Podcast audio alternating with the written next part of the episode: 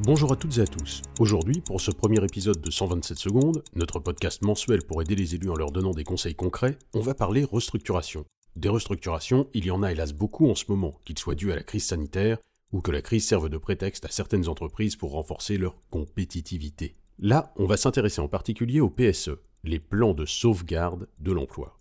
Que faire en tant qu'élu lorsqu'on apprend que l'entreprise prépare un PSE La première chose à faire, c'est de contacter un expert, et d'une parce que c'est un droit des élus, et donc il serait dommage de s'en priver, et de deux, parce que dans cette situation, l'expert est obligatoirement payé par l'entreprise, et de trois, parce que l'expert pourra vous aider à analyser la situation de votre entreprise, vous appuyer dans une situation difficile, et si besoin, vous orienter vers un avocat spécialisé.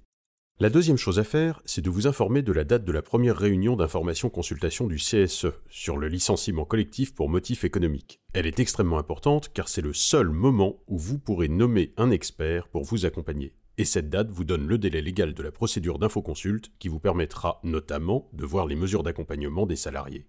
La troisième chose à faire, c'est de comprendre le projet annoncé par la direction le mieux possible.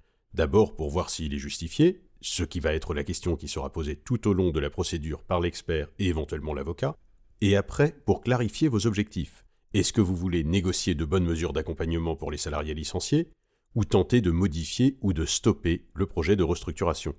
Et tout ça, bien sûr, sans oublier comment accompagner les salariés qui restent, car une restructuration a forcément un impact sur eux. On récapitule. 1. Appelez un expert pour ne pas se retrouver démuni face à une direction bien préparée, elle. 2. Notez et ne pas manquer la date de la première réunion d'information-consultation, car c'est la seule occasion de nommer un expert et pour ne pas se faire prendre par le temps dans la procédure. Et 3.